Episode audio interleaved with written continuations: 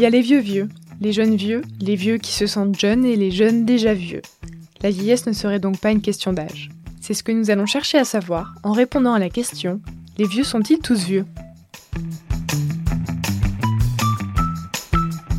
Vous écoutez Culture G, votre dose de culture gérontologique pour comprendre les vieux. Ce podcast vous est proposé par Sociogérontologie en partenariat avec Domitis.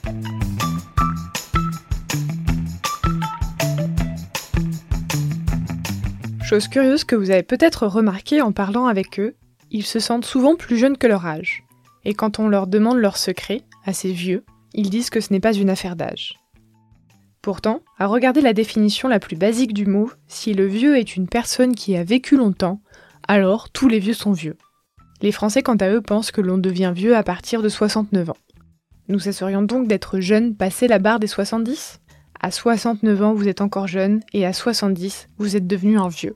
Un peu arbitraire, non On ne peut pas réduire les personnes âgées à un âge comme on ne peut pas réduire les jeunes à un âge. Vous conviendrez que, chez les moins de 25 ans, avoir 10, 15 ou 25 n'a rien à voir. De même, avoir 70, 80 ou 90 n'a rien à voir. Donc les vieux ne sont pas tous vieux, tout simplement, car il ne s'agit pas d'une population homogène. De plus, l'âge est pluriel et dynamique. Un individu cumule plusieurs âges qui évoluent au fil des années. Il y a l'âge chronologique, l'âge social, l'âge biologique. L'âge chronologique d'abord, celui lié à notre date de naissance et qu'on ne peut donc pas effacer de notre carte d'identité, même si certains aimeraient bien. L'âge social ensuite, celui que l'on nous donne, qui transparaît dans notre aspect ou notre attitude, parfois incroyablement à côté de la plaque. L'âge biologique, enfin, illustré par le proverbe On a l'âge de nos artères, et qui se mesure grâce à différents marqueurs biologiques, en lien avec l'état de nos organes. Trois âges donc qui peuvent être différents les uns des autres. L'écart entre l'âge chronologique et biologique est le plus intéressant, car selon une étude de Daniel Belsky parue en 2015, pour une personne de 38 ans, il peut varier de moins de 30 à plus de 60 ans. Imaginez avoir 30 ans en âge réel et 60 ans en âge biologique, Qu'en sera-t-il quand vous en aurez réellement 60 L'auteur de cette recherche nous explique que l'intérêt de mesurer l'âge biologique est de diagnostiquer des maladies plus tôt. Ce faisant, nous pourrions mieux prévenir des maladies et surtout ralentir notre vieillissement. Voici pour le corps et l'esprit dans tout ça. On entend souvent que l'âge c'est une question de mental, que pour ne pas être vieux, il faut rester jeune dans sa tête. Faut-il alors ressortir ses Playmobil et écumer les festivals?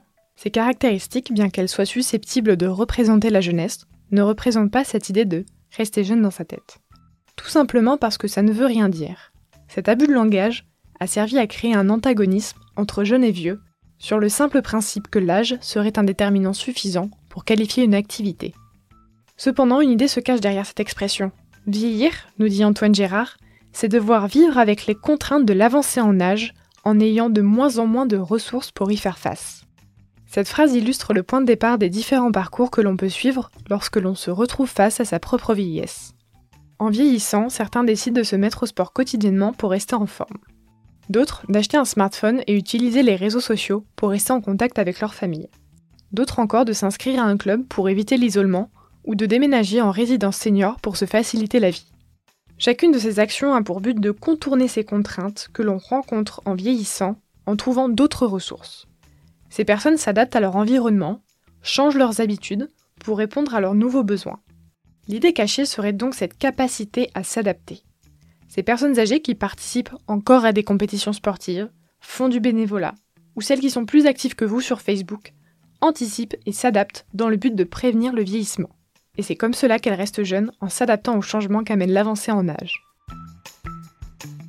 Alors non, tous les vieux ne sont pas vieux, car la vieillesse n'est pas une question d'âge. Il faut arrêter d'avoir peur du vieillissement et comprendre que la quête du bien vieillir est une illusion.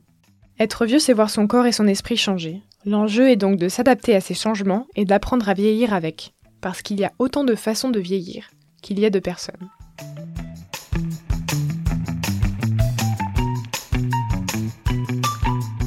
Retrouvez les sources utilisées dans ce podcast en description et je vous dis à la semaine prochaine pour un nouvel épisode de Culture G.